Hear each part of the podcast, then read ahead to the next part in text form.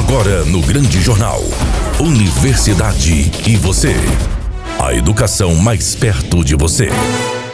Boa tarde, Cícero Dantas. Boa tarde, Ariston Nunes. Boa tarde a você, Roberta Gonçalves, com quem divido a apresentação e a produção deste quadro Universidade Você, sempre no último bloco de O Grande Jornal, na Rádio Sucesso FM 104.9, a Rádio da Família. Hoje nós vamos receber como convidado o professor Fernando Conivelga, da Universidade Federal de Viçosa, que vai nos falar sobre de Paulo Freire, de Paulo a Freire, 1968, a trajetória do educador. Nós teremos a participação especial de Thalia Ribeiro. Boa tarde, Cícero Dantas. Boa tarde, Ariston Nunes. Boa tarde, professor Gilson Monteiro. Boa tarde a você, querido ouvinte, que nos acompanha todas as quintas-feiras no último bloco de um grande jornal aqui na Rádio Sucesso FM, a Rádio da Família. Boa tarde, Thalia Ribeiro, que faz a participação especial. Boa tarde aos nossos colaboradores. Boa tarde ao nosso convidado do dia, professor Fernando Conde. Desde já, muito obrigada por ter aceito o nosso convite e seja muito bem-vindo ao quadro Universidade e Você. Boa tarde, professor Fernando. Seja bem-vindo. Muito obrigado por ter aceito o nosso convite para participar deste quadro.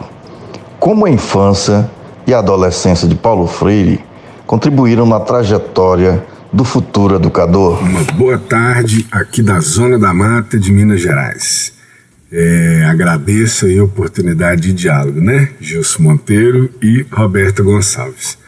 É, olha só, o nascimento do Paulo Freire se dá na classe média de Recife. Entretanto, isso na década de 1920 tem uma crise muito importante, que é a crise de 1929. E isso faz com que eles precisem hipotecar a casa, e aí a família tem uma mudança de cidade, vai para Jaboatão. É, do ponto de vista de Recife, na perspectiva de Recife, Jaboatão é uma cidade pobre, é uma periferia. E a década de 1930 vai ser marcante para Paulo Freire como a vivência de uma vida de bairro na pobreza. E ao mesmo tempo, a mãe consegue uma bolsa de estudos numa escola particular grande, lá de Recife, que é o Colégio Oswaldo Cruz, e nesse meio tempo, talvez seja a primeira experiência educacional do Paulo Freire, ele conduzindo, que ele começa a dar aulas particulares nessa vizinhança que ele vive, que tem uma diferença muito grande do que depois Bourdieu, por exemplo, vai chamar de capital simbólico. Então, o Paulo Freire está vivenciando a desigualdade meio de fora, considerando a origem dele, mas meio de dentro considerando a situação concreta dele de vida. O exemplo que ele dá num livro que eu recomendo, que é Cartas a Cristina, escrito já na década de 90, é, ele fala do piano na casa como um símbolo de status que distinguia culturalmente de um meio urbano em que, por exemplo, havia um cinema e duas bandas, né? A, a banda lá da, ferrovia, da ferrovia e a banda paroquial. E, por exemplo, não havia escola secundária. Professor Fernando, quais experiências didático-pedagógicas e socioeducacionais marcam as décadas de 1940 e 1950? É, em 1941, o Paulo Freire começa a dar aula na escola que ele estudou, né? que era escola particular. É, e essa docência no Oswaldo Cruz vai permitir com que o Paulo Freire aprofunde muito essa mobilidade entre a periferia Jaboatão e o centro Recife. E vai permitir com que o Paulo Freire tenha um convívio, por exemplo, com livrarias, né? faz várias leituras, estudos. Paulo Freire se dedica né, aos estudos gramaticais da linguagem, além de estar lendo literatura a gente poderia falar aí né, de Gilberto Freire a Graciliano Ramos, é, mas ele está tendo contato com uma escola em que ele está começando a ter um ensino como profissão num meio carregado de humanismo, mas com uma didática de conteúdos transferidos. É, o Paulo Freire faz graduação em Direito na Federal de Pernambuco entre 43 e 47.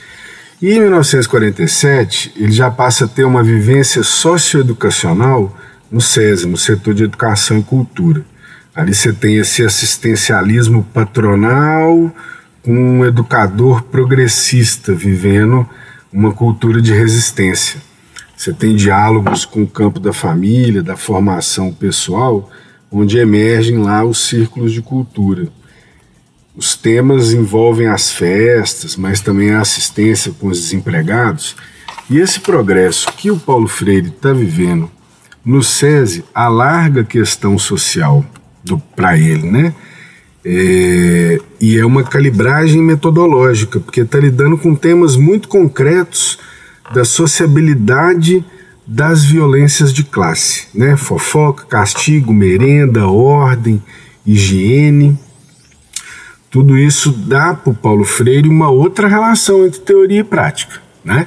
Professor Fernando, há uma contradição entre o fato de Paulo Freire começar sua carreira sendo professor de português em uma escola particular em Recife e depois ser reconhecido por sua visão de educação libertadora? É, essa contradição ela é colocada por Paulo Freire, a meu ver, sobre como democratizar o acesso àquela educação de qualidade que ele está vendo para um setor muito restrito da sociedade, que vai ter acesso né, a uma escola particular.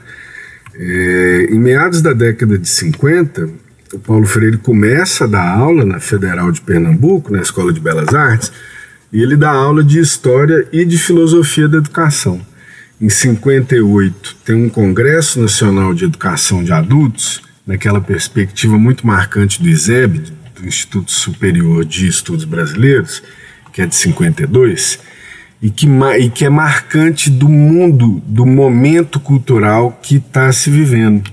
Um momento em que a gente pode marcar uma relação entre cultura e popular muito intrínseca é, veja, por exemplo, o que, que é a criação da SUDEM, da Superintendência de Desenvolvimento do Nordeste, no final da década de 50. Ali você tem um mundo com uma ebulição cultural, democrática, que está tendo um alargamento das vias de desenvolvimento das suas contradições sociais.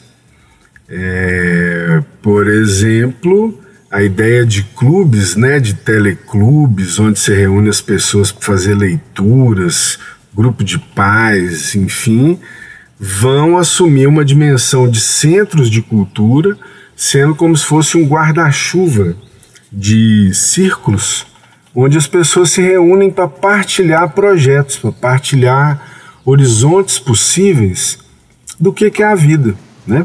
Professor, como Paulo Freire estava implicado naquele momento político e cultural que chamamos de década de 60? A década de 1960 tem uma marca muito importante, não que não existem outros momentos, mas é que esse momento cultural e político, ele é colocado do ponto de vista de um desenvolvimento nacional, de um nacional desenvolvimentismo, que foi chamado depois, pela via da urbanização e da industrialização.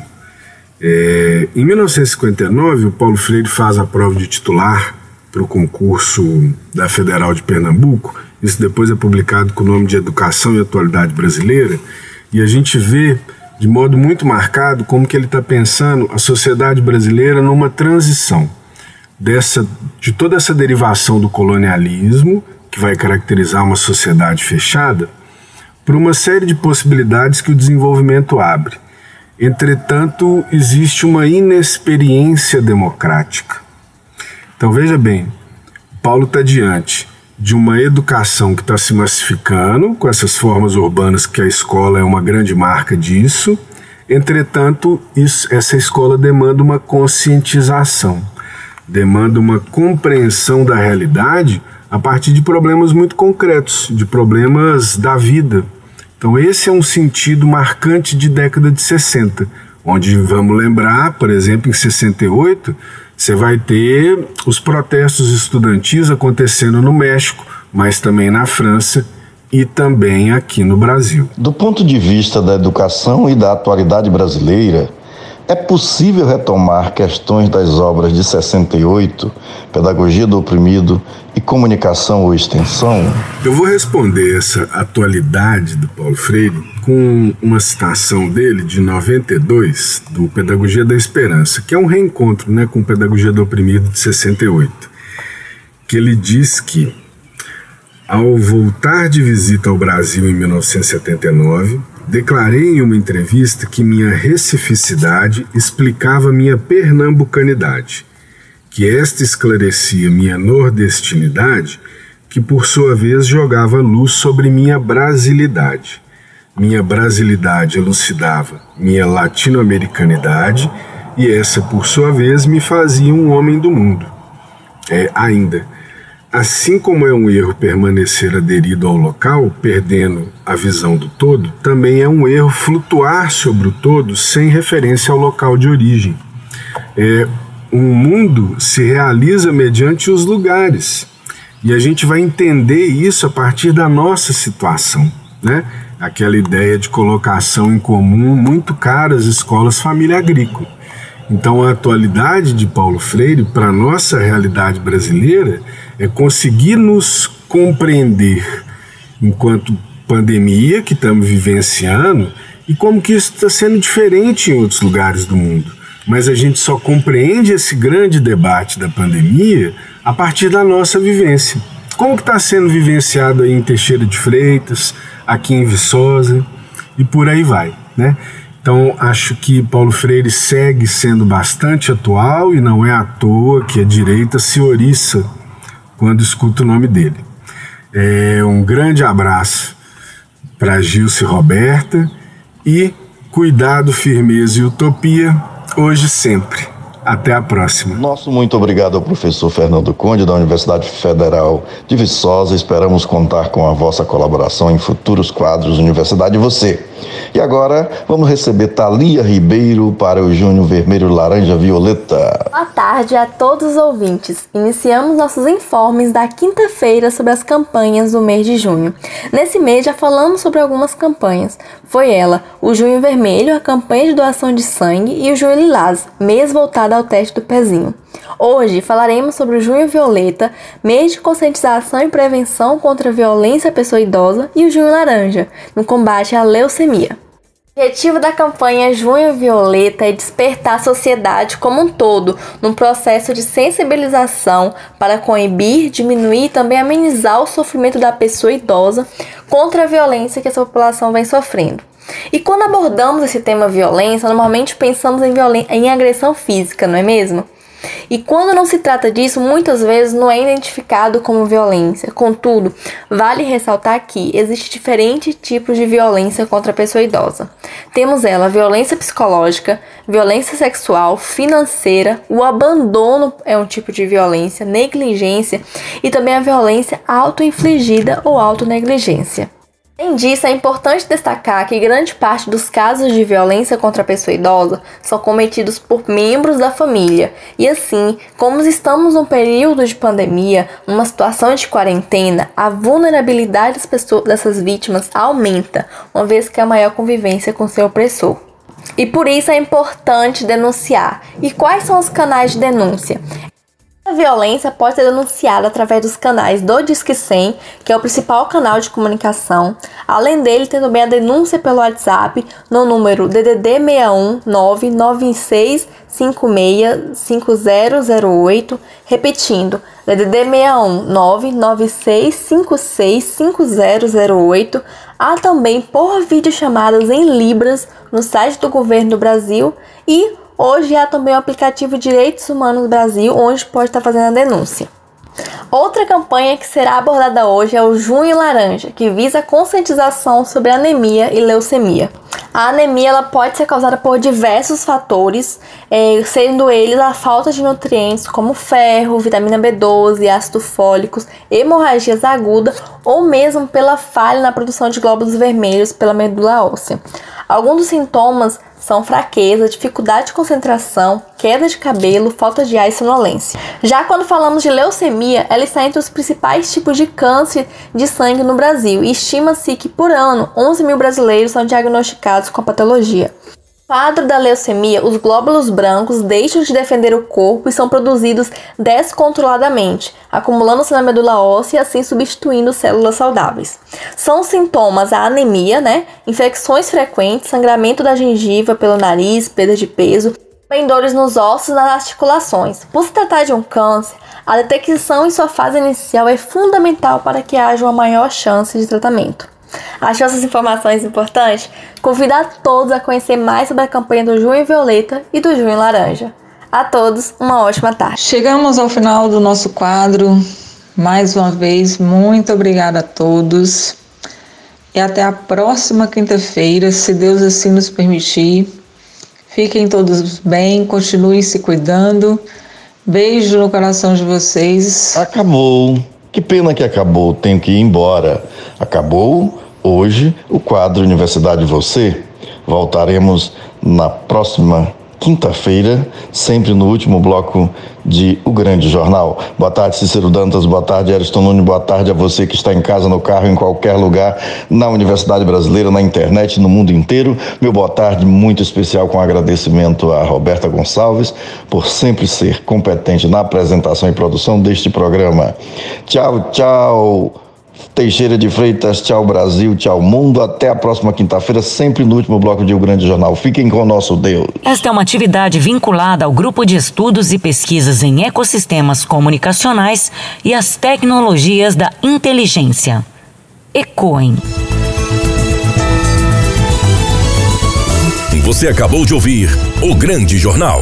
Apresentação: Cícero Dantas. Reportagem: Márcio Barney e André Santos. Produção e sonoplastia: Eriston Nunes. Direção-geral: Leco Gomes.